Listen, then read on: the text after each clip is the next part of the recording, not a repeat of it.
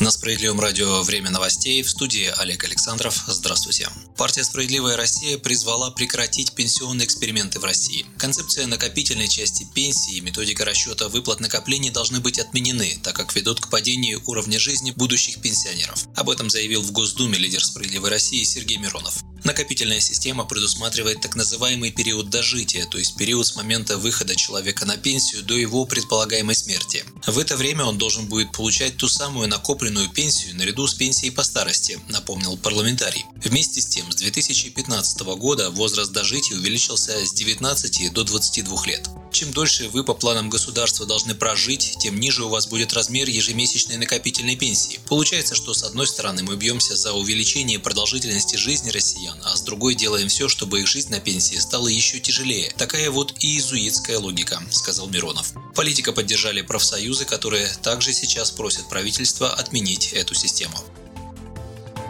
Тем временем Кабмин продлил программу туристического кэшбэка. Власти продлили выплаты компенсации за туры по России и увеличили максимальный размер возврата. Отмечается, что второй этап продаж продлится значительно дольше первого, не менее полутора месяцев. Поездки в рамках второго этапа программы смогут захватывать новогодние праздники. Теперь в программе смогут участвовать не только отели и туроператоры, но и туристические агрегаторы. Более лояльными к туристам стали и условия для получения возврата денег за путевку. Продолжительность тура или проживания в гостинице по новым условиям программы сокращена с 4 до 2 ночей. Минимальная стоимость путевки больше не ограничивается, ранее она составляла 25 тысяч рублей. Максимальный возврат будет составлять 20% стоимости тура, но не более 20 тысяч рублей. Поездка по-прежнему может быть оплачена только картой МИР. Кэшбэк должен вернуться на нее в течение 5 дней. Ранее правительство России выделило 15 миллиардов рублей на реализацию этой программы. Она призвана сделать отдых в России более доступным, стимулировать спрос на внутренние путешествия, а также обеспечить загрузку туристического сектора в межсезонье, поясняли ранее в Ростуризме. Купить путевку по новой акции можно будет уже в октябре, точные даты Ростуризм объявит позднее.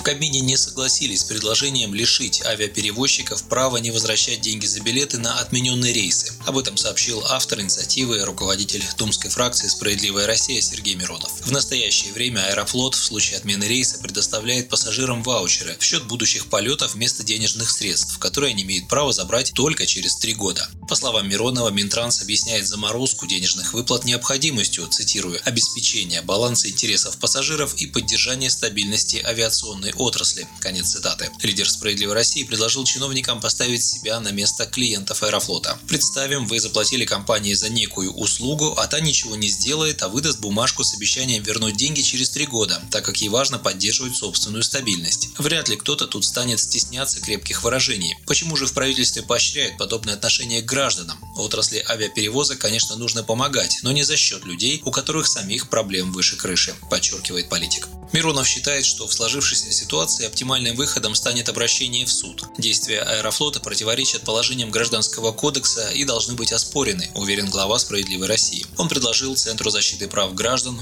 продумать стандартную процедуру подачи иска для обманутых пассажиров, чтобы помочь им вернуть деньги. Такое прощать нельзя, заключил Сергей Миронов противоречит жилищному кодексу и нарушает права россиян. В Госдуме раскритиковали законопроект единороссов о всероссийской реновации. Парламентский комитет по жилищной политике и жилищно-коммунальному хозяйству раскритиковал новый законопроект о всероссийской реновации, внесенный в Госдуму в сентябре представителями партии «Единая Россия». Законопроект не поддерживается и требует существенной доработки до принятия в первом чтении, заявила глава комитета «Справедливорос» Галина Хованская. Она указала на многочисленные недоработки, которые противоречат действующему законодательству законодательству и ущемляет права и свободы граждан. Все нарушения федерального закона и недочеты, обнаруженные в проекте, Комитет Госдумы перечислил на восьми страницах. И главное, законопроект единороссов не решает своей основной задачи – обновление среды жизнедеятельности и создание благоприятных условий проживания граждан, поскольку не улучшает жилищные условия очередников, сохраняя их право состоять на учете нуждающихся в улучшении жилищных условий.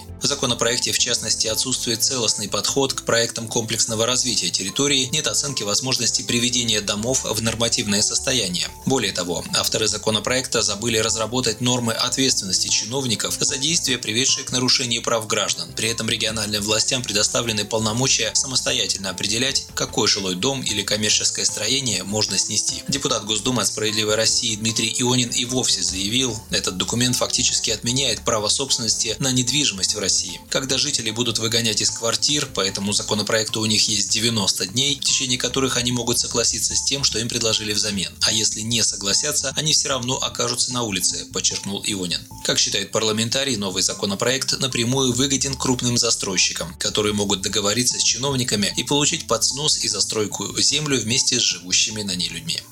Вы слушали новости. Оставайтесь на Справедливом радио, будьте в курсе событий.